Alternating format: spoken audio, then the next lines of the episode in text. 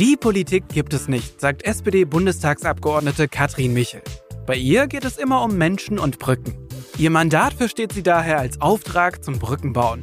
Von ihrem Wahlkreis und Wohnort in Bautzen nach Berlin und zurück. Und das ist der Podcast Die Brückenbauerin. Ja, liebe Katrin, ich darf dir verraten, nicht nur ich freue mich sehr auf diese Folge heute mit dir, denn du bist vermisst worden. Also es gab Hörer, die haben sich gemeldet und haben gesagt, wann geht's denn weiter? Ich höre der Brückenbauerin so gerne zu. Ich habe eine WhatsApp-Nachricht bekommen, dass man dich vermisst. Und jetzt, wir müssen das jetzt aufklären. Woran lag's denn? Hast du die Seele baumeln lassen in den letzten Wochen? Oh ja, das, das kann man nun wirklich nicht sagen. Und ich weiß auch genau, wir hatten uns ja nur eine kleine Sommerpause vorgenommen und haben dann gesagt, gut, wir starten mit dem nächsten Podcast genau zeitgleich im September, wenn der Bundestag wieder aus der Sommerpause kommt und wir sozusagen den neuen Haushalt vorbereiten. Und dann ging es richtig los. Und ja, in den letzten Tagen und Wochen haben sich ja doch quasi die Ereignisse überschlagen. Und wir hatten wirklich, wirklich unheimlich viel zu tun. Äh, nicht nur diejenigen, die mit dem Haushalt beschäftigt sind, sondern auch unsere Mitarbeiterinnen und Mitarbeiter. Und da blieb einfach keine Zeit für einen Podcast. Und ich finde, wir sind es ja auch den Hörerinnen schuldig, dass wir einigermaßen aufgeräumt in so einen Podcast gehen. Denn wir wollen ja unsere Botschaften rüberbringen, sie an unseren Gedanken teilhaben lassen. Und ja, dann ist es halt jetzt doch ein bisschen länger geworden. Und ehrlich, man erschrickt sich bald. Es ist ja fast bald Weihnachten. Es ist fast Weihnachten. Und weißt du, dass ich mittlerweile Angst vor Ferien habe? Wenn ich an die Sommerferien denke, da sind wir reingegangen und haben gedacht, ach, wir haben dieses Heizungsgesetz noch vor den Hacken. Jetzt gehen wir in die Weihnachtsferien und möglicherweise, wir wissen es noch nicht, möglicherweise kann es sein, ach, wir haben den Haushalt noch vor den Hacken. Was kommt wohl in den Osterferien? Und ja, wir wollen mal hinhören. Wir wollen diese Folge mal nutzen. Du hast vollkommen recht. Wir hatten äh, wunderbare Pläne. Wir wollten über das Thema Haushalt jetzt eh sprechen. Es ist nun mal auch dein, dein Thema. Und ja, ich habe natürlich in den letzten Wochen viel an dich gedacht, an dein Team gedacht. Äh, dieses, ja, also manchmal morgens nicht wissen, was, was, was passiert im Laufe des Tages. Äh, dieses äh, Reagieren und nicht agieren, das ist etwas, äh, so ein kleines bisschen kenne ich dich. Ähm, du kannst damit umgehen, aber das ist natürlich nicht deine Traumvorstellung. Da hast du schon andere Ansprüche, ne? Äh, genau das ist es, genau das ist es.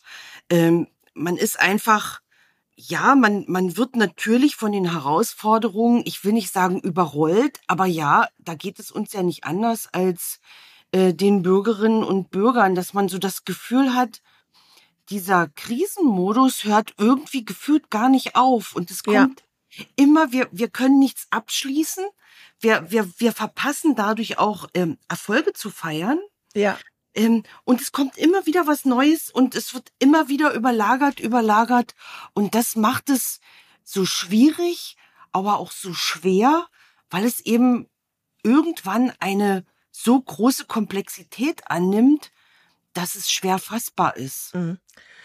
Ja, das denke ich mir. Und das ist, du hast es gerade angesprochen, es ist nicht nur das Team. Wir wollen in der heutigen Folge da auch mal hinhören. Wir wollen jetzt mal schauen, äh, was macht das äh, alles, was ist da passiert. Aber zunächst einmal, glaube ich, ist es ganz wichtig, nochmal ähm, zwei Sachen zu erzählen. Was machst du? Was ist dein, was hast du mit dem aktuellen Schwerpunktthema, mit dem Haushalt jetzt noch ein Stück weit mehr zu tun als mit dem Thema der Sommerferien, dem Heizungsgesetz? Äh, was ist deine Aufgabe im Haushalt? Ähm, ich bin Berichterstatterin für einen Einzelplan. Und das muss man sich so vorstellen. Der große Haushalt ist natürlich unterteilt in unterschiedliche, ich sag's jetzt mal, Rubriken. Und wenn man sich zu Hause seinen Haushalt anguckt, dann hat man halt ein Budget für Bauen und ein Budget für äh, Möbel einkaufen und ein Budget für tägliche Lebensmittel und dergleichen. Und so im Großen ist der, der Bundeshaushalt natürlich für unsere ganze Gesellschaft aufgebaut. Und es ist teilweise so, dass jedes Ministerium quasi sein eigenes Budget hat im Haushalt und das nennen wir Einzelplan. Ja. Und ähm, ich persönlich bin die Hauptberichterstatterin für den Einzelplan 11.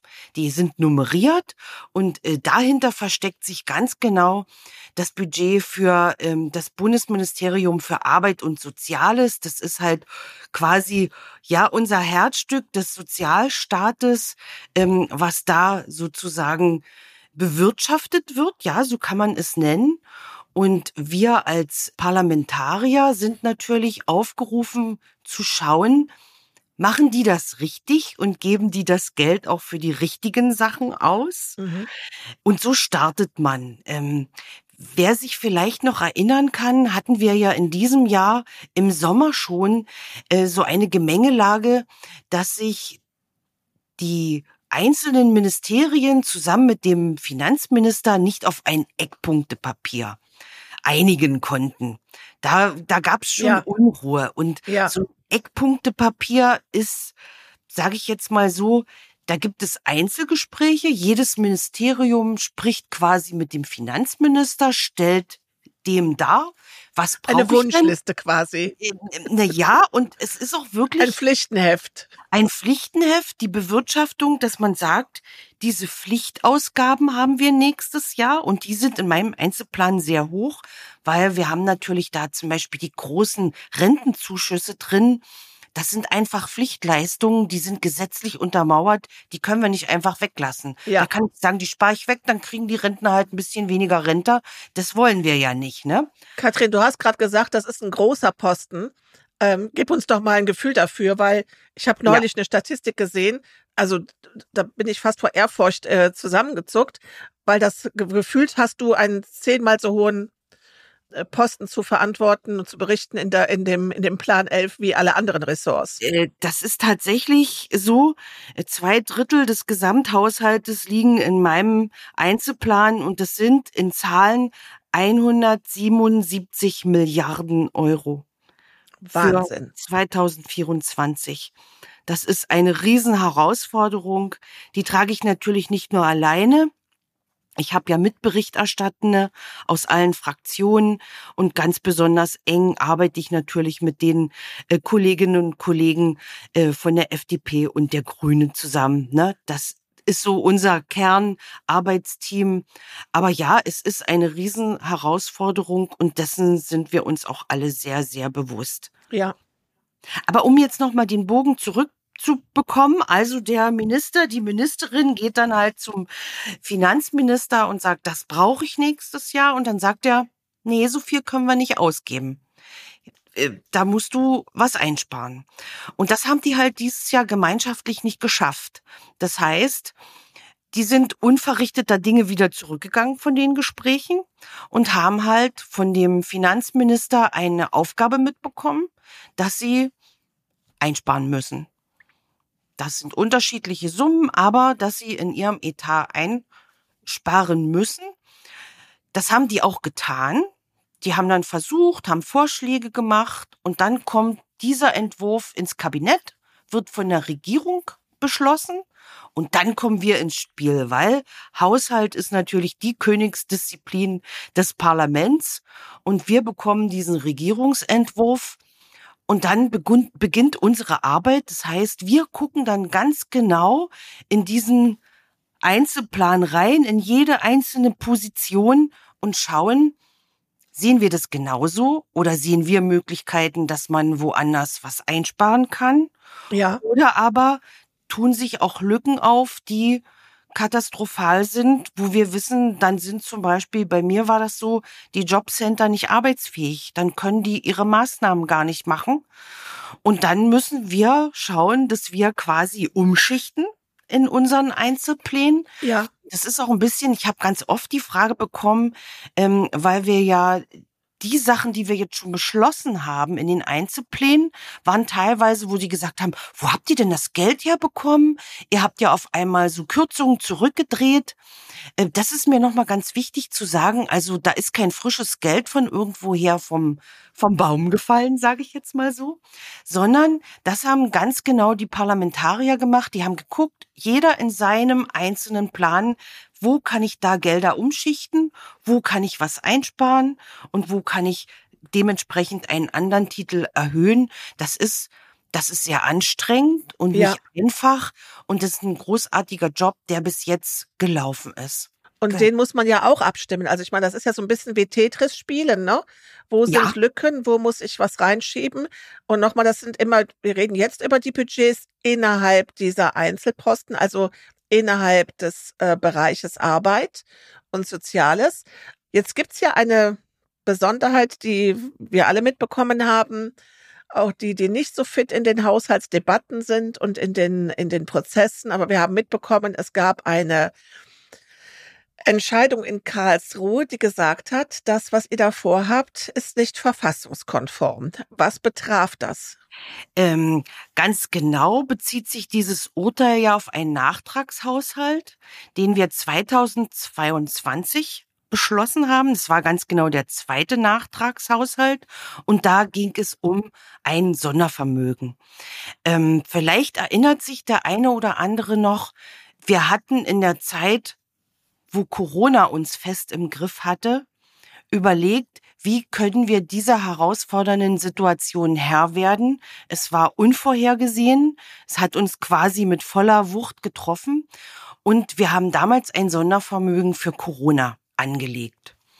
Und als wir uns so aus den Corona-Zeiten herausbewegt haben, waren ganz viele Gelder aus diesem äh, Sondervermögen noch nicht in Anspruch genommen. Und da hat man überlegt, gibt es vielleicht die Möglichkeit, das zu überführen, ähm, sozusagen diese Erklärung, welche Herausforderungen hatten wir durch Corona zu erweitern und das war jetzt keine Schummelei oder ähm, dass man sich irgendwas Schlechtes ausgedacht hat, sondern man hat einfach den Bogen größer gemacht, nicht nur das medizinische gesehen, sondern gesagt, na ja, durch Corona hat unsere Wirtschaft stark gelitten und deshalb würden wir gerne diese Ermächtigungen weiter aufrechterhalten, aber dann in den Klima- und Transformationsfonds stecken, um einfach unsere Wirtschaft zu stärken und sie zukunftsgemäß aufstellen.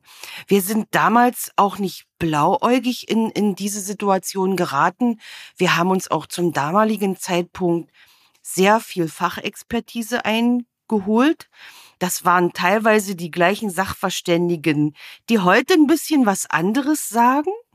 Aber auch da sind wir Politikerinnen und Politiker ja sehr angewiesen auf das, was uns Sachverständiger mit auf den Weg geben.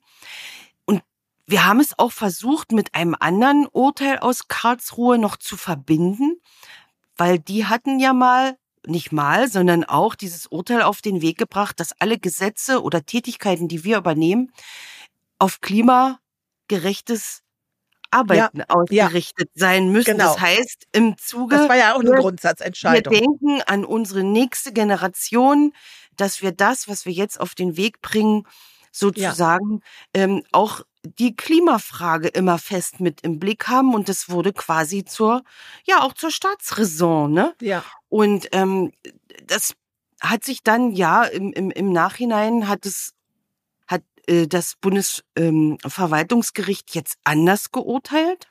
Das ist ihr gutes Recht. Und wir müssen jetzt damit umgehen. Ja. Wir müssen jetzt schauen, wie können wir uns, und das ist natürlich unsere Pflicht, das ist unsere Pflicht, wir müssen einen Haushalt hinlegen, der verfassungsgemäß ist und der dafür sorgt, dass unser Land weiterhin sicher durch die Krise geschifft werden kann. Ja, und ich finde das auch nochmal ganz wichtig, ähm, das auch nochmal zu, be zu beurteilen, deine Einschätzung dazu zu, zu hören. Denn bei mir waren es auch so, ich hatte so zwei Seelen in meiner Brust. In der einen Seite natürlich eine Entscheidung, etwas äh, der Verfassung gerecht zu machen, ist absolut zu respektieren und das Wichtigste auch, also eines mit eines der wichtigen Instrumente, die wir nun haben. Äh, großartig, dass es das gibt, ähm, alles richtig. Und andererseits habe ich gedacht, na ja, wir sind aber ja für mich war die Zeitenwende äh, nicht erst der Beginn des Ukraine-Krieges, sondern für mich war die Zeitenwende der Beginn unserer Polykrisen. Also wir sind von Corona in Energiekrise, Ukraine. Es geht ja schnurlos weiter.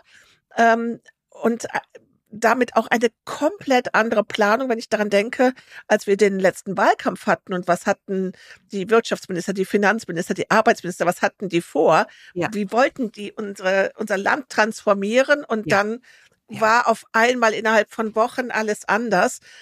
Und jetzt denkt man natürlich auch daran, Mensch, jetzt fehlt da so viel Geld und wir wissen es, das ist jetzt nicht nur etwas, was dann in einem Haushaltsbereich sieben, acht, neun oder zehn ähm, eingespart werden muss, sondern die Sorge ist natürlich jetzt da, dass das zu Lasten von allem geht, nicht nur vom Klima, sondern auch von den Krankenhäusern, die vor den Insolvenzen ja. stehen, vor den Kindergärten, ja. äh, die einen Riesenbedarf ja. haben.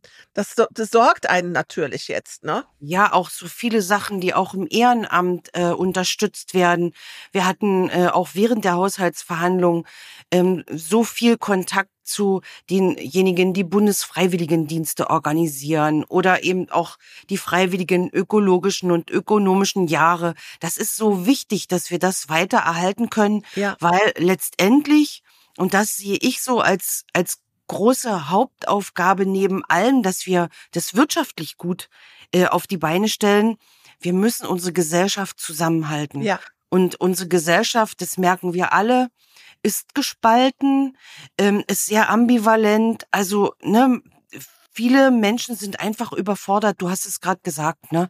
Was kommt denn jetzt noch? Und dann wird, da muss man aufpassen, weil oft ähm, Populisten haben dann so einfache Antworten und das funktioniert aber nicht, weil dann vermischt man manchmal Sachen und man behauptet jetzt, dieser ganze Haushalt ist nicht verfassungskonform. Ja. Das stimmt ja nicht. Ne? Wir müssen uns wirklich auf die Sondervermögen jetzt konzentrieren. Ja. Und ähm, das ist unsere, unsere erste, unser erster wichtiger Schritt, dass wir gucken, wie können wir damit in Zukunft umgehen. Und ich gebe zu, es ist wirklich ähm, ein sehr, sehr strenges Urteil weil ich will es vielleicht mal an einem Beispiel festmachen. Ähm, wir hatten die fürchterliche Naturkatastrophe im Ahrtal ja. mit dem Hochwasser. Und dann geht man hin und überlegt, wie kann man diejenigen dort vor Ort unterstützen und wie viel Geld bräuchte man, um das alles zu heilen und setzt eine Summe fest, so war es in der Vergangenheit, bildet ein Sondervermögen und dann wird es Jahr für Jahr quasi in Anspruch genommen. Das ist in Zukunft nicht mehr möglich. Das Urteil sagt eindeutig aus, es muss immer auf ein Jahr abgestellt werden, um die gewisse Klarheit zu haben. Das heißt, man muss einen Notzustand sehr gut beschreiben. Das hat das Urteil auch gesagt. Wichtige und sachrichtige Beschreibungen sind extrem wichtig. Und dann muss man das in dem Jahr quasi abarbeiten und wenn die Notlage noch nicht zu Ende ist, muss sie quasi im nächsten Jahr wieder erklärt wieder werden. Wieder neu beantragt werden. Genau. Aber Katrin, das ist ja, doch so unrealistisch. Total, ja, natürlich ist es unrealistisch. Und wir müssen jetzt schauen, wie wir aus diesem Urteil äh, vernünftige Handlungsmöglichkeiten mhm. abzielen, damit wir ja uns nicht ausgebremst fühlen und auch ausgebremst sind. Das ist also es muss ja weitergehen mit unserer Wirtschaft und wir wollen den Menschen ja auch helfen. Ja, und wie du sagst, das ist äh, also genauso wie wir ja euch nichts unterstellen. Ihr habt das nach bestem Wissen und Gewissen gemacht, vor allen Dingen zum Wohl des deutschen Volkes. Und ihr habt euch da austauscht mit den entsprechenden Experten, habt Ratschläge reingeholt, ähm, habt das entsprechend auch antizipiert, wie würde Karlsruhe darauf reagieren. Aber genauso ist es ja jetzt auch umgekehrt dass ich wohne ja hier am, am Ahrtal, ich wohne am Rhein, aber wir hatten unser erstes Gänseessen an der A und ich kann dir sagen, da reden wir über zehn Jahre. Also wie es ja. da ausschaut. Und wenn ich mir jetzt vorstelle, in diese Planung reinzugehen, immer nur für ein Jahr bei Infrastrukturprojekten, das ist doch alles absolut illusorisch. Und auch da möchte ich ja jetzt auch Karlsruhe nichts unterstellen, aber das zeigt auch, wir müssen einfach viel mehr miteinander reden, übereinander reden, diese Themen klarstellen. Und vielleicht hört uns ja auch jemand aus Karlsruhe, aus Karlsruhe zu. Es, es ist nichts ausgeschlossen und sag mal, mir als Abgeordnete wird ja oft so unterschwellig vorgeworfen, ich wäre nicht dicht genug an den Menschen. was natürlich nicht stimmt. Aber das gilt natürlich auch für andere, dass man vielleicht sein, sein ähm, ja, das, was resultiert dann daraus, wie es dann in der Praxis umgesetzt ja. werden muss, das muss natürlich auch mit anbedacht werden. Aber ja. wir werden schauen. Ich bin guten Mutes. Äh, wir haben viele kluge Köpfe und ähm, wir werden einen Weg finden. Und das ist, glaube ich, das wichtigste Signal, was mhm. wir, und da bin ich ganz bei dir, noch vor der Weihnachtsruhe aussenden müssen, dass ja. wir Klarheit haben, dass wir einen Zeitplan haben und ganz genau wissen, wie starten wir mit unserem Haushalt, den wir möglichst noch dieses Jahr verabschieden wollen, dann in das Jahr 2024. Katrin, ich möchte gerne mit dir in der heutigen Folge auch einmal so darüber sprechen, äh, was es mit euch macht, was es bedeutet, äh, was es aber auch äh, mit Blick auf äh, unseren Bundeskanzler Olaf Scholz äh, für Auswirkungen hat und hatte. Denn nach dem Urteil und äh, jetzt gerade auch in den letzten Wochen ähm, haben sich ja da auch die Ereignisse überschlagen und man hat, also ich lese ja dann immer äh, auch diese Schlagzeilen im, im Boulevard mit, der stumme Kanzler, er äußert sich nicht, schon wieder was äh, vermasselt. Also ne, Stichwort letztens war es Heizungsthema, jetzt ist es der Haushalt. Äh, dann kam gestern die äh, Regierungserklärung von ihm. Dann war Herr Gauck diese Woche zu Gast bei, äh, also unser ehemaliger Bundespräsident Gauck zu Gast bei äh, Maischberger, Sandra Maischberger. Also eine ganz spannende, eine ganz spannende äh, Woche, die jetzt da auch war. Und wenn ich mir das jetzt mal anschaue, du kommst aus einem Unternehmen, aus einem Konzern. Und lass uns doch mal diesen versuchen, diesen Loop hinzubekommen. Wie würde jetzt, wenn sich die Ereignisse so überschlagen würden, wie, und wie, wie würde jetzt in einer Vorstandsetage reagiert? Wie würden Führungskräfte damit umgehen? Und wie ist die Situation bei euch im Vergleich dazu zum Bundeskanzler? Wir kennen alle dieses Zitat. Wer Führung bestellt, bekommt sie. Jetzt gefühlt heißt es, er führt nicht richtig. Wie ist deine Sicht darauf? Ja, das ist tatsächlich äh, äh eine, ein Thema, was mich sehr umtreibt äh, gerade nicht erst in den, in letzten Wochen und Monaten, sondern auch in meiner Zeit, in meiner beruflichen Zeit habe ich mich schon sehr viel mit diesem Thema beschäftigt und ich weiß, dass es nicht nur eine Art von Führung gibt. Also auch da äh, begeben wir uns ja in der Öffentlichkeit so gefühlt wieder in eine Schublade und wir reden von Führung und alle haben irgendwie im Hinterkopf, das muss derjenige sein, der ständig ähm, Ansagen macht, der alle dahin bringt, wo sie hin müssen und die anderen laufen dann. Ich habe es jetzt bewusst ein bisschen überspitzt, ja, ja. weil wir alle wissen, dass Olaf Scholz ein anderer Typ ist.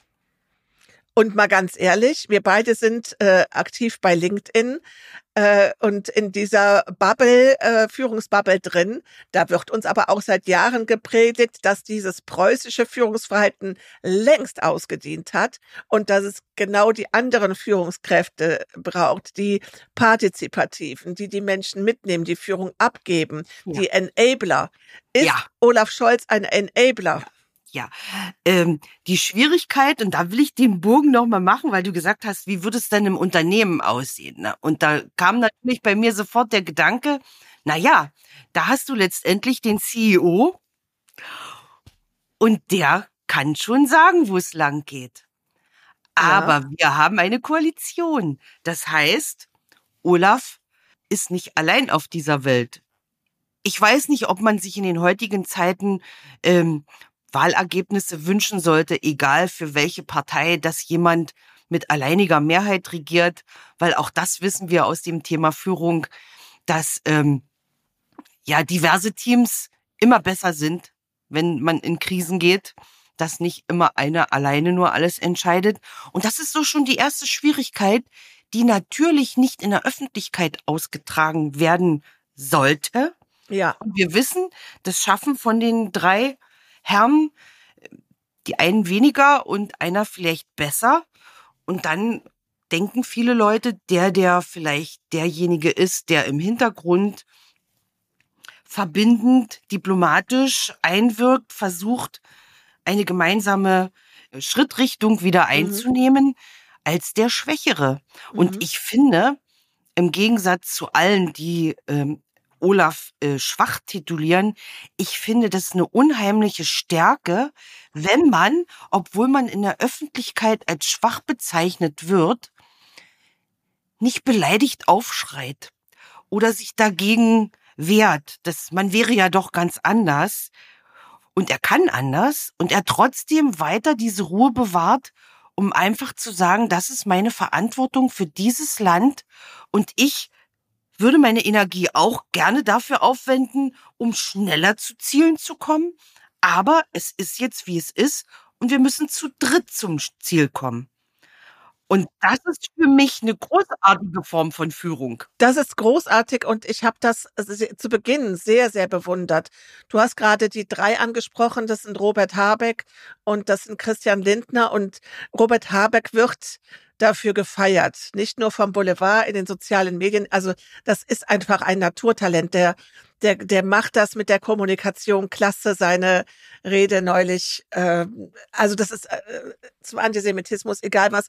Er macht, er, es ist ein Talent von ihm. So, und ich habe das damals sehr bewundert von Olaf Scholz, als er gesagt hat, guck mal, ich meine, es ist doch alles da. Wir haben ja auch jetzt gelernt, dass im Haushalt Posten sind für Frisur und Make-up. Also es wäre ja jetzt auch ein Posten da, um zu sagen, äh, bitte macht mir, macht aus mir den Kommunikator, macht mir diese emotionalen Reden, lasst uns ein YouTube-Video machen und dann erkläre ich das. Und ich finde das toll, dass er sagt, das ist eine Stärke von Robert Habeck und ich lasse ihn damit glänzen und ich mache andere Sachen. Christian Lindner macht andere Sachen, dass man wirklich so an seine, seine Kompetenzen ausschöpft und dem anderen aber auch diesen Raum lässt. Also ich habe das als zu Beginn der Wahlperiode als sehr, sehr äh, positiv äh, wahrgenommen. Ich sehe das auch heute noch so. Und ich habe ein Vertrauen da rein, dass er genau wie, wie Angela Merkel von morgens bis abends arbeitet und nicht ähm, im Strandkorb sitzt, ja. Der wird schon, der Tag wird gut gefüllt sein. Ja, und ähm, Birgit, ich habe mir auch schon so oft die Gedanken gemacht, wie solche so eine Erwartungshaltung entstehen. Ähm, das hat ja auch ein bisschen was damit zu tun, wie sich unsere Medienkultur verändert hat. Äh, wir haben ja ne, am Anfang immer gesagt, na ja, wenn du auf Facebook und TikTok und Instagram nicht ständig postet, was, postest, was du machst, dann denken die Leute vielleicht, du machst gerade nichts. Mhm. Und das wird, finde ich, so auch auf Regierungsgeschäfte übertragen. Und man vergisst dabei, dass es gerade in Regierungsgeschäften ja ganz viele Sachen gibt, die kann man nicht jedem erzählen.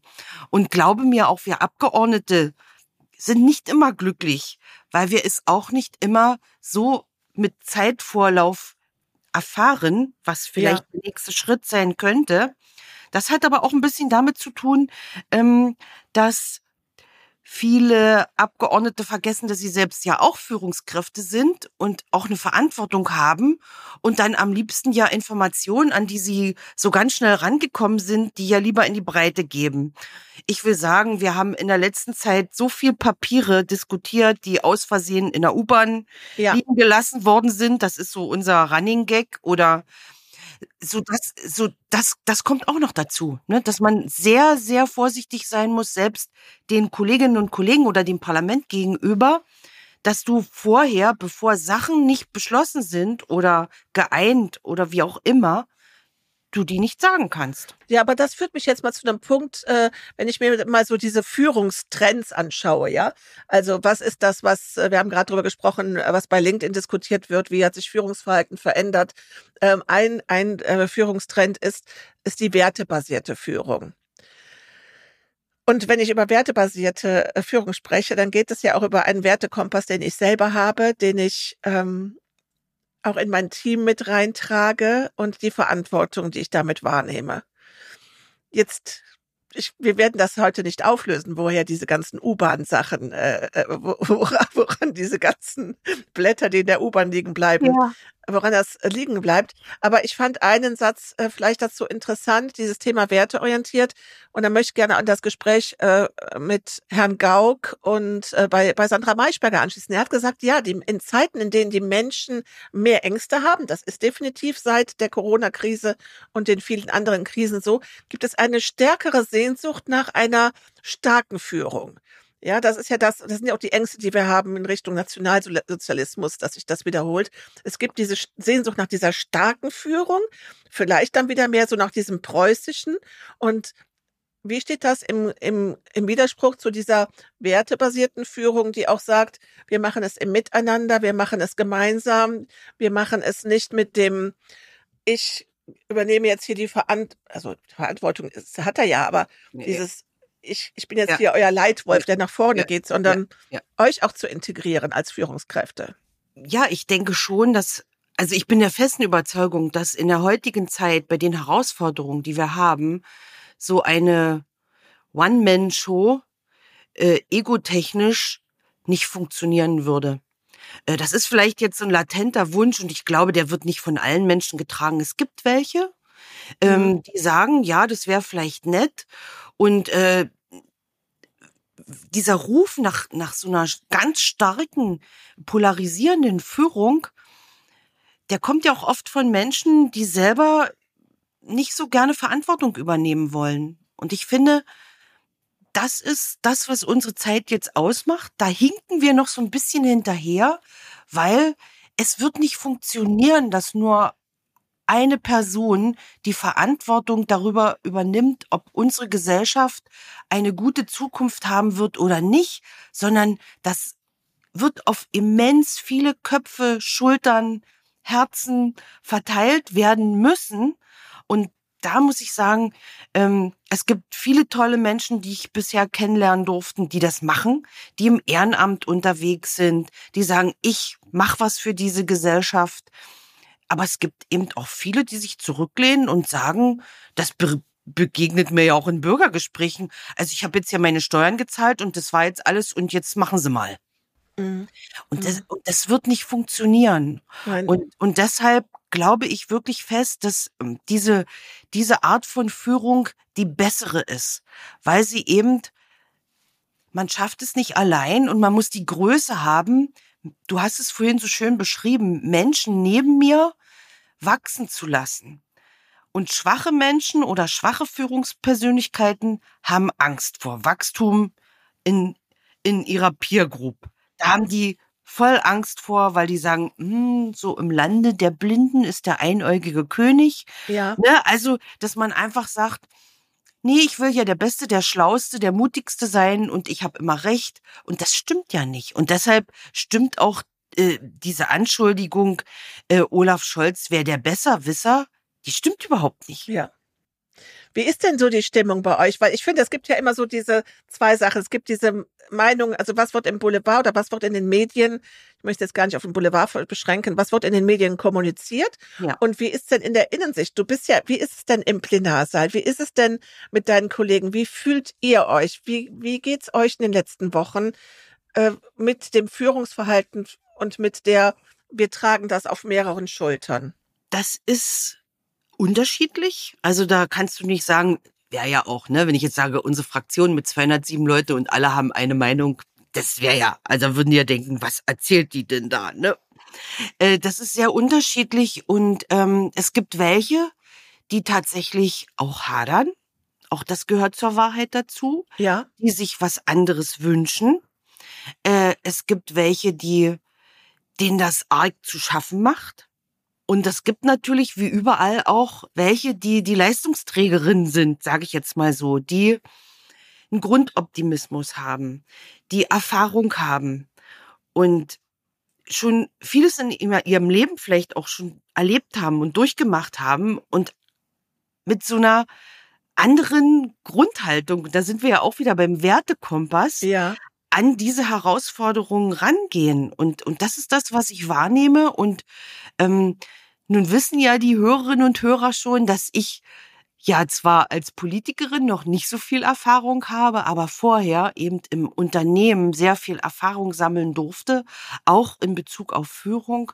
Und das sehe ich jetzt auch mit als meine Aufgabe an, die, die, die zaudern, die, die äh, ein bisschen schwächer sind oder die Jüngeren, die teilweise hier und da auch eine Überforderung haben, einfach nicht nur mitzunehmen, sondern zu unterstützen. Denn auch da, hier ist wieder mein Gedanke, nur gemeinsam werden wir es schaffen. Und das ist ja wir haben uns ja in der Zwischenzeit, bin ich ja bei dir gewesen, wir haben uns ja äh, samstags im Bundestag in, ich sag mal, fast leeren Räumen getroffen. Äh, aber ihr sitzt da ja auf einem Flur. Das sind ja Kollegen, mit denen man da, ja, du hast gerade gesagt, 207 waren es, glaube ich, bei euch ne, in der in Fraktion, Fraktion allein. Ja. Das ist natürlich eine Riesenzahl. Aber, und wir haben auch noch nie so ein junges Parlament gehabt, deswegen ich kann das sehr gut nachvollziehen, dass da einfach dieser Erfahrungsschatz auch geteilt werden muss. Und das ist das Schöne, dass ihr da zusammensitzt, der Flur an Flur gegenüber. Ihr habt eure Sitzungswochen, ihr trefft euch. Es ist nicht, es ist kein remote geführter Bundestag. Und dann können da eben auch die, ich sag jetzt, ich sag jetzt mal die alten Hasen oder die, die eben auch aus ihrer, du aus deiner BASF-Tätigkeit eben mit diesen Themen, mit diesen Führungskompetenzen vertraut bist und die da auch Spaß dran haben, auch die anderen Kollegen unterhaken und das, das eben auch auch mit leisten. Denn ich könnte mir vorstellen, dass man auch als Abgeordneter da sich manchmal ganz schön alleine fühlt. Äh, absolut. Und das war für mich auch, als ich hier quasi neu in den Bundestag kam, ähm, da habe ich schon gefragt, wie machen das Abgeordnete, die auch zum ersten Mal eingezogen sind? Mhm äh, die aber noch nie Erfahrung mit Führung gemacht haben. Also man ist allein auf sich gestellt, sich ein Team zu suchen, das auch auszusuchen, dann das Team zu schmieden, weil Abgeordnete ohne ihre Mitarbeiterinnen und Mitarbeiter sind nichts, sind gar nichts. Sie sind wirklich, wir, wir könnten nur einen Bruchteil dessen erreichen, wenn wir nicht so tolle Mitarbeiterinnen und Mitarbeiter hätten. Aber der erste Schritt ist halt der, man muss sie aussuchen. Und da habe ich mich schon, ja, und, und auch die Kompetenzen, man weiß ja, ja, auch noch gar nicht, weißt du, früher waren das gerne äh, Jurastudenten, ehemalige Jurastudenten, äh, äh, Rechtswissenschaftler, Politikwissenschaftler, aber heute sind ja so viele andere Kompetenzen, die da auch gefragt werden, die du in deinem Team haben musst. Richtig. Auch das ist ja schwierig, ja, ne? Ja, ja. Und da habe ich so äh, schon gedacht, hm, ist das, also es findet ja in dem Sinne auch kein Wissenstransfer statt. Ne? Also derjenige, der vorher meinen Einzelplan äh, hatte, der hat den Bundestag verlassen.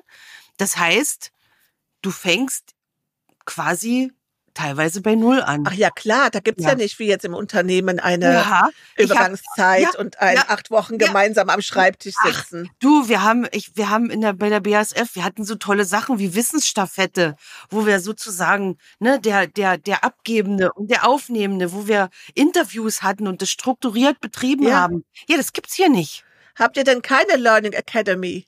Nein.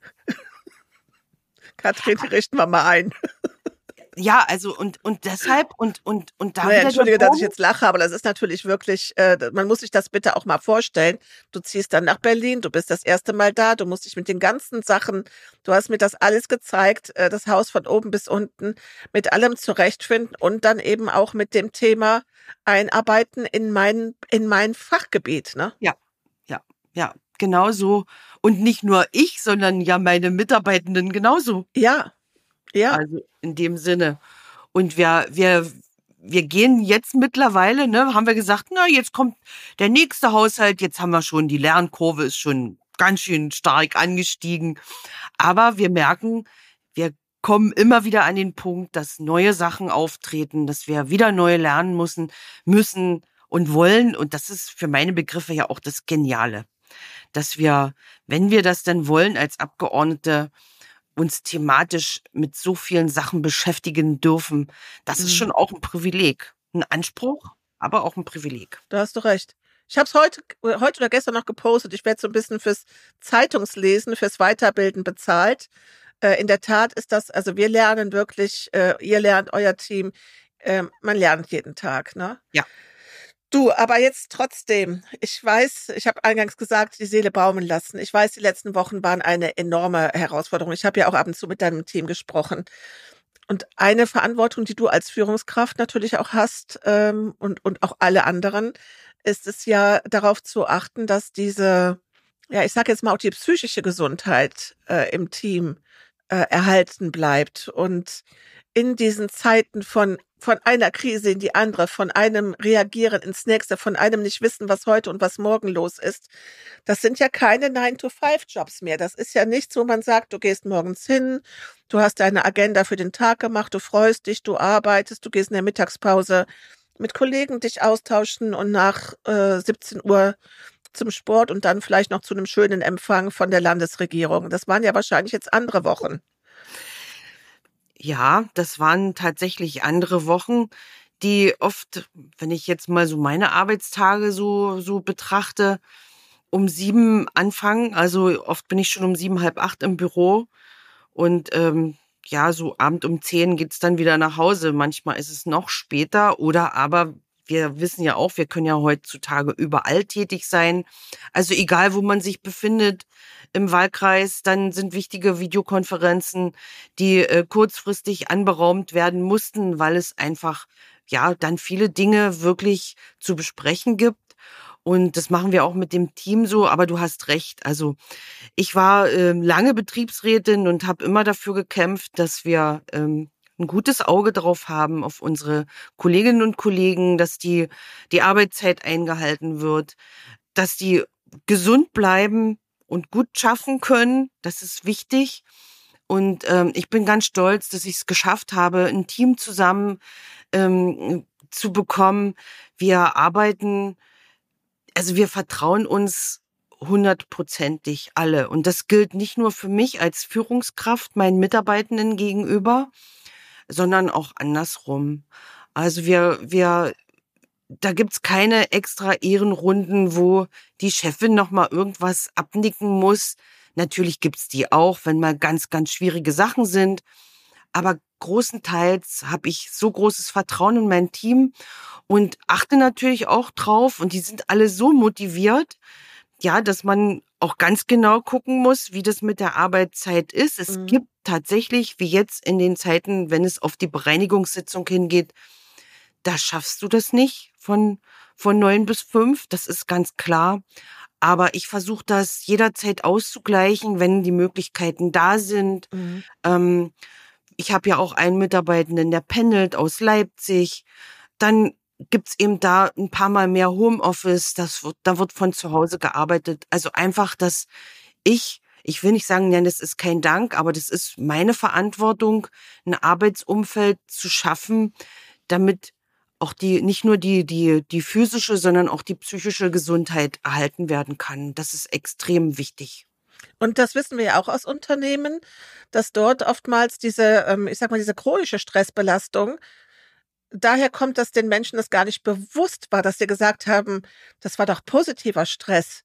Ich habe doch überhaupt nicht gelitten. Und auf einmal kommt eine Reaktion vom Körper, mhm. die dir sagt, ja doch, doch, doch, das war schon ein bisschen mehr als äh, positiver Stress und Adrenalin und das hat Spaß gemacht, sondern letzten Endes äh, ist eine Überlastung. Und nochmal, wir haben es ja jetzt auch nicht nur mit einer Überlastung zu tun, sondern auch mit den Ängsten. Da kann sich ja keiner von freisprechen. Das, was ihr mitbekommt, was wir alle tagtäglich sehen, das, das, das sind ja Ängste, die auch zu, zu einer Resignation äh, führen können. Ne? Ja, definitiv. Und ähm, es gibt ja auch andere Fachgebiete, bei uns jetzt sind es halt, wo es sich auf den Haushalt konzentriert, aber gerade wo es um die, die ganzen neuen Gesetzgebungen, um die Energie ging, um die Erneuerbaren, da haben die mhm. Kolleginnen und Kollegen und mit ihren Mitarbeitenden aus den Ressorts da war das genauso. Die waren unter massivem Druck, Zeitdruck, um das auch auf den Weg zu bringen. Und das darf man nicht vergessen. Und, und deshalb sage ich immer meine Mitarbeitenden, die, ich will nicht sagen, die leiden, aber wenn die natürlich dann auch mal so ähm, äh, Sprüche bekommen, na ja, die Abgeordneten, die, äh, was machen die denn so den ganzen Tag?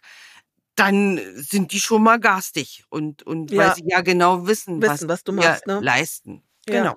Jetzt führt das ja, ähm, also das kann natürlich auch dazu führen, dass es zu einer Fluktuation kommt. Ihr habt im, äh, also wenn wir über die Anzahl der Abgeordneten sprechen, äh, Faktor X äh, eure Teams, dann sind das ja mehrere tausend äh, Mitarbeiter im Bundestag, die von diesem Stress betroffen sind.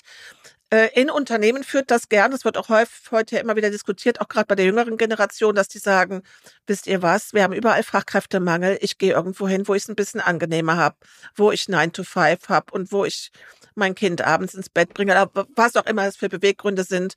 Aber dieses Thema Fluktuation ist eine Rolle, spielt da eine Rolle in diesen, ähm, ist auch eine der Führungsaufgaben, das im Auge zu behalten. Jetzt jenseits der FDP, die ja gerade betreff ist, ähm, mit der Umfrage in Kassel, das nochmal anzustreben, Gesamt, äh, eine Gesamtfluktuation äh, anzustreben aus der, aus der Opposition. Aber jetzt mal Spaß beiseite, aus der Koalition. Jetzt aber mal Spaß, Spaß da beiseite. Wie sieht's denn mit der Fluktuation der Mitarbeiter im Bundestag aus? Ähm, das ist unterschiedlich. Also ich fange mal anders an. Also diejenigen, die sich dafür entscheiden, für einen Abgeordneten oder eine Abgeordnete tätig zu sein, das sind für meine Begriffe schon ganz, ganz, ganz besondere Menschen. Also die gehen schon mit dieser, die meisten von denen gehen schon mit dieser Grundhaltung ran, ja, ich möchte nah an der Politik sein, ich möchte was bewirken können, ich möchte mit meinem Wissen ähm, dazu beitragen, dass hier gute Gesetze auf den Weg kommen das ist so das Gros. Das ist schon mal, ne? Also jemand, der. Purpose, den die in sich haben, ne? Den müssen wir nicht suchen. Absolut. Der Nordstern bei denen ist wirklich ausgeprägt. Ja. Und ich finde es noch aus einer zweiten Sache sehr bemerkenswert. Und deshalb sind sie nochmal besonders, weil nämlich sie sich ständig im Prekariat befinden. Das heißt, sie haben immer nur befristete Arbeitsverträge. Weil die Mitarbeitenden sind ja bei uns Abgeordneten angestellt und wir können immer nur einen Arbeitsvertrag bis zum Ende unserer Legislatur ausstellen. Das heißt, wenn mein Mandat hier endet, haben meine Mitarbeitenden auch keinen Arbeitsvertrag mehr. Dann müssen ja, das stimmt. Das ist ja nicht, dass die angestellt sind der Bundestagsfraktion. Ja. Die sind Angestellte ja. vom, ja. von dem Abgeordneten. Ja, ganz genau, ganz genau. Und, und auch das ist eine Sache und ich weiß selber, auch da aus meiner Unternehmenszeit ähm, haben wir auch mit Befristungen gearbeitet, was es mit Menschen macht, wenn die immer, ne, da kommen auch Ängste hoch, aber die sind, ne, also also auch unter diesem Hintergrund, was die hier teilweise leisten, ist unglaublich. Und ähm, ja, ich möchte es nicht verhehlen, es gibt Fluktuationen. Und da sind wir ganz für meine Begriffe relativ schnell, aber auch wieder beim Führungsstil der ja. Abgeordneten. Ja. Weil, weil das diese extremen Situationen sind, hältst du das auch nicht lange aus, wenn du in einem Umfeld bist. Und ich will da gar nicht sagen, ähm, richtig oder falsch, weil da bin ich Personalerin im Herzen. Wenn Mitarbeiter und Führungskraft nicht zusammenpassen. Das kann unterschiedliche Gründe haben. Das kann am Arbeitsstil liegen. Da gibt es so viele Gründe, mental. Ja, dann gibt's auch Fluktuationen und dann äh, versuchen diejenigen halt auch ähm, zu gucken im Bundestag. Es gibt auch so eine Börse, ähm, wo man schauen kann, welcher Abgeordnete sucht denn vielleicht jemand Neues. Es scheiden ja auch welche in die Rente aus. Und ähm, also, dass wir da versuchen zu vermitteln. Aber ja, ja das ist, ähm, ja, und auch da, das ist eigentlich wie in der ganz normalen Welt, sage ich jetzt mal so, wenn wir sagen, wir haben Fachkräftemangel, und dann gucke ich in die Unternehmen, die eben nicht optimale Arbeitsbedingungen für ihre Mitarbeitenden haben, wo der Arbeitsschutz nicht so ernst genommen wird, wo das mit der Bezahlung nicht so klappt, die keine Mitbestimmung, kein Betriebsrat haben. Äh, da sagen die Leute mittlerweile auch, du weißt da gehe ich doch zum Unternehmen XY, äh, da habe ich bessere Konditionen und ja. die freuen sich über meine ja. Fachexpertise und das gilt für den Bundestag, das gilt auch für Ministerien, also in den Verwaltungsorganen. Mhm. So, wenn du hast das bei der BASF erlebt, es gab dort diese Stellen, die sich darum gekümmert haben, die diese Komplexität des Personalmanagements. Es ist ja nicht nur, was ja vielleicht der ein oder andere auch denkt, was macht eine Personalabteilung? Äh, einstellen und entlassen. und ja. Personalakte pflegen. Äh, es heißt nicht umsonst Personalmanagement. Da ist ja, das sind ja ganz, ganz viele Aufgabenbereiche. Und äh, die auf die auf euch dazukommen. Also ja. das, ihr seid die Führungskräfte und ihr habt demher auch ein, äh, ja, eine Verantwortung für dieses Thema Personalentwicklung, Führungskräfteentwicklung, ja, Fachkräfteentwicklung. Ja. Und ich habe das gerade so verstanden, aber dieser Unterbau, den es dann braucht, um das umzusetzen, der ist nicht dahingehend da, dass es jetzt im Bundestag eine, eine Abteilung gibt, die Personalmanagement macht, sondern es bleibt bei jedem Einzelnen. Ja, ganz korrekt. Und deshalb habe ich gerade überlegt, war die Brücke vom Abgeordneten zur BASF vielleicht ein bisschen groß? Wir würden mal so eine kleine Brücke schlagen zu einem kleinen und mittelständischen Unternehmen. Ja. Ja, und, okay. Äh, ne, ne, also ich glaube, das macht. Der hat ja auch kein Personalmanagement. Äh, richtig, äh, das macht's fassbarer. Äh, aber tatsächlich, ja, du musst genau gucken. Natürlich, wen stellst du ein? Zu welchen Konditionen stellst mhm. du ihn ein? Ähm, wie gestaltest du die Arbeitsbedingungen? Arbeitsschutz spielt auch bei uns eine Rolle. Und da ist natürlich für mich da hilft mir meine immense Erfahrung wirklich sehr, sehr, sehr, ähm, weil wir haben natürlich in so einem großen Unternehmen auch Instrumente entwickelt, dass wir ganz gezielt mit den Mitarbeitern gesprochen haben. Da gab es Mitarbeitergespräche zweimal im Jahr, dass man einfach auch denjenigen immer wieder abholen kann. Was passt gut? Kommst du klar? Wie sieht auch, ja, auch ich frage meine Mitarbeitenden, wie sieht eure Idee in die Zukunft aus? Ähm, wo müssen wir vielleicht Weiterbildung gestalten? Aber ist das etwas, was jetzt dein, also was du machst und deine Abgeordnete, die im Flur nebendran sitzt, macht das mit ihrem? Oder gibt es da vielleicht auch Überlegungen? Ich meine, du sitzt ja, du sitzt ja an dem, an dem Topf. Kann man das vielleicht im Bundestag, könnte man auch sagen, Mensch, kommt, es muss nicht jeder neu anpacken, es muss nicht jeder neu für sich machen, könnte man sagen, wir geben einen Teil unserer Ressourcen sowohl finanziell als auch eben von der Manpower her, um, um das zu bündeln, um dieses Wissen und den Austausch zu unterstützen? Also das war schon mein Gedanke, weil ich glaube, dass man da auch wirklich Synergieeffekte heben könnte. Aber es ist zurzeit kein Thema. Mhm. Und lass mich raten, es liegt auch ein kleines bisschen daran, dass im Moment auch einfach durch diese Themen, die wir jetzt haben, auch die Kapazitäten dafür nicht vorhanden sind. Ne? Du, du Birgit, das würde ich vielleicht gar nicht mal so sagen. Ja. Ähm, das ist ja, du hast es am Anfang auch so äh, angesprochen. Ähm, natürlich den Blick, den man aus dem Unternehmen mitbringt, da habe ich äh, nicht nur ein Fragezeichen im Kopf gehabt und dachte, warum machen die das hier nicht? Na, also dass viele Sachen auch einfach ja, es war halt schon immer so. Ich sag's ja. jetzt mal so. Ja, ja, ja. Und ähm, warum sollte man das jetzt ändern? Und es bräuchte ja auch wirklich immense Kräfte, um, um da was anders herzustellen. Also es gibt natürlich Weiterbildungsangebote für unsere Mitarbeitenden. Das wird schon organisiert. Ja. ja. Äh, ähm, letztendlich, aber gerade hinsichtlich, wie soll ich es formulieren, einer Aus- und Weiterbildung für Abgeordnete, so sie das denn wünschen, wenn sie sagen, ich würde mich gerne noch mal fit machen im, im Thema Führung oder na, was es so alles gibt, ähm, dann ist es jedem Abgeordneten selbst überlassen, ähm, mhm. was er dafür aufwendet und wie er das macht und wo er das macht. Ja, ja. ich habe auch gesehen, als ich in Berlin war, dass es rund um oder im Regierungsviertel hingen an Laternenpfosten und an Kaffeeeingängen Weiterangebildung, Weiterbildungsangebote für Abgeordnete und deren Teams zu den verschiedensten Themen, also bis hin zu Ernährung und äh, ähm, ja, also auch diese diese äh, psychischen Themen. Das fand ich ganz spannend, ja. dass da also ja ein Netzwerk auch im Regierungsviertel wirklich für euch vor Ort ist, die sagen hier, ähm, wir helfen, wo wir können. Ne? Genau. Und da da wünschte ich mir, ich will mal so sagen, dass äh, viele, die solche Angebote machen, die könnten da noch ein bisschen offensiver werden. Die, der eine oder andere macht das, dass man auch eine Art Angebotspalette hat und die ist ja durchaus unterschiedlich. Ne? Und wir wissen gerade, wir, wir bewegen uns ja in unseren Netzwerken und haben so einen besonderen Augenblick auf die Frauen. Und wo ich sage, die haben das immer noch ein, andere Bedürfnisse oder andere Unterstützungsbedarfe, äh, die sie manchmal selber gar nicht adressieren können. Die sind noch gar nicht so präsent, die sind so unterschwellig. Und wenn man dann ins Gespräch kommt, merkt man, ach, du auch? Ach, ist ja interessant.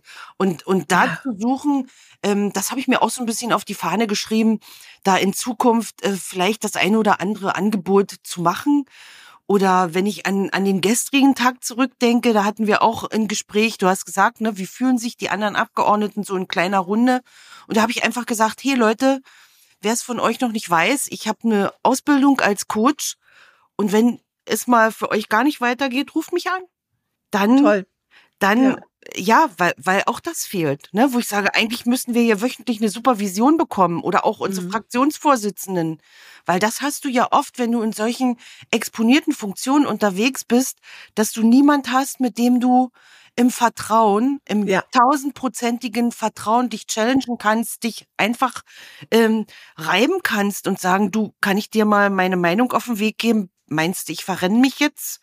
Oder auch die Ängste mal mitteilen, ne? Auch das, auch das. Ja. Und, und ja. das muss ich noch sagen, die Haushälter, die sind ja schon immer so ein bisschen ein besonderes Völkchen. Ne? Also in der, in der Vergangenheit waren die auch immer nicht, nicht unbedingt die beliebtesten, weil na, die machen das ja immer mit dem Geld, so ungefähr, für die Facharbeits. Ja.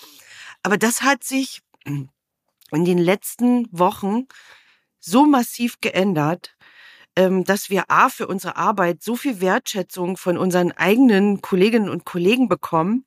Also ich will mal sagen, nach der Bereinigungssitzung, die ja dieses Jahr 15,5 Stunden ging, am nächsten Tag, also ich fühlte mich wie auf einer mentalen Sänfte durch den Bundestag getragen, weil alle zu mir kamen und sagen, danke für das, was ihr tut, dass ihr euch so einsetzt und äh, wir feiern euch und ähm, wir geben euch nochmal extra Energie und das fand ich sehr bemerkenswert und das finde ich, das ist ein guter Spirit, den davon können wir gerne noch mehr haben. Katrin, und ich finde das so schön, dass wir da heute drüber sprechen, dass du das auch mal erzählst, weil ich, es macht mich fassungslos, dass nach außen hin von den Medien, ich weiß, man darf die Medien nicht genauso wenig sagen wie die Politik, aber, aber ja. dass dieser Eindruck ent, äh, erweckt wird, als würdet ihr alle nicht mehr wissen, was ihr tut, nur noch wie ein aufgescheuchter Hühnerhaufen von A nach B laufen und nur noch im Panikmodus sein und so nach dem Motto, oh Gott, jetzt ist noch das passiert und das passiert.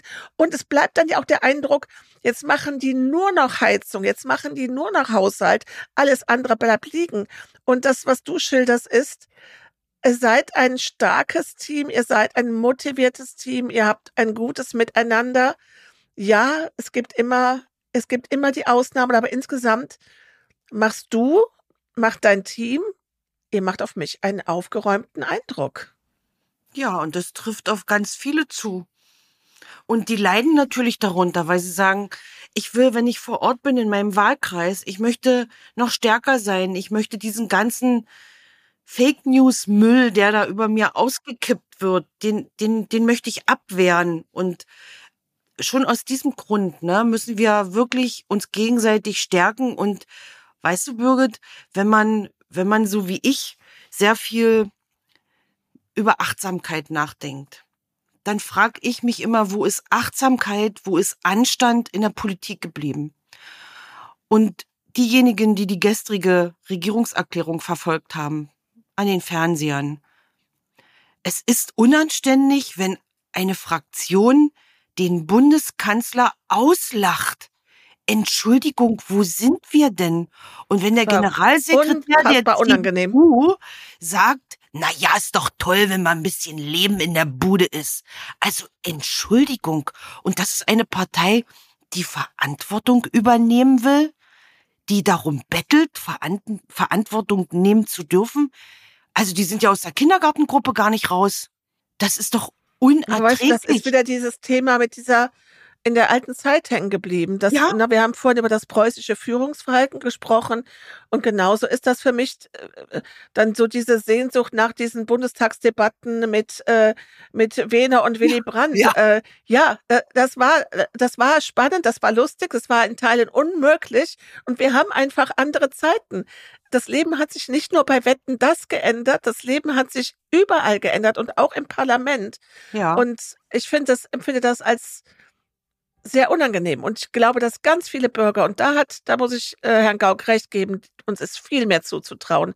Wir wissen viel mehr, was los ist. Du kannst mit uns viel mehr, uns viel mehr zumuten und wir kapieren das eh. Und genauso ist es aber ja. auch, dass die Menschen das als unangenehm empfinden. Das, was gestern los war, ich habe es mir natürlich jetzt auch nochmal in der Vorbereitung auf unsere, auf unser heutiges Telefonat in der Long Version angeschaut, ja. ähm, wo du dann auch nochmal diese drei Minuten davor und danach und alles hörst und es ist unangenehm. Und das ja. nehmen Menschen so wahr. Wir haben genau. alle ein Bedürfnis nach Harmonie. Wir erkennen auch, wer der Schwächere ist.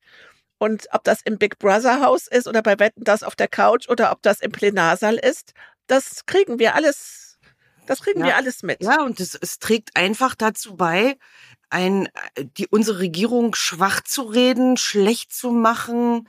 Äh, und auch da die Verantwortung, na mhm. klar, wir haben auch heutzutage gute Rednerinnen und Redner, die tolle Reden halten und die ohne Bashing auskommen, die ohne jemand fertig zu machen, nur mal abzustellen, wer ist denn jetzt hier der Schlechte, der Böse, der Schummler? Und, und, und da will ich wieder mehr hin. Also da kann man nur alle Abgeordneten aufrufen. Ähm, Anstand, Achtsamkeit, mhm. weil letztendlich machen wir alle unseren Job und vielleicht gibt's den einen oder anderen, der ein bisschen leichtfertig ist. Ja, wenn er in der Opposition ist und sagt, gut, ob ich nur da sitze oder nicht, ist, ist ja egal. Aber die meisten, die sind so eng dabei und gehen wirklich an die Grenzen des Machbaren. Und ja, da müssen wir echt aufpassen, dass wir alle gesund bleiben. Ja, vielleicht machen wir da noch mal eine Folge zu äh, zu diesem Thema äh, Anstand. Finde ich äh, finde ich sehr spannend. Und ich glaube auch ja, also wir haben ja darüber gesprochen, was wir was man alles lernen muss, was äh, welche Führungsqualitäten mit rüberbringt und was sich verändert hat.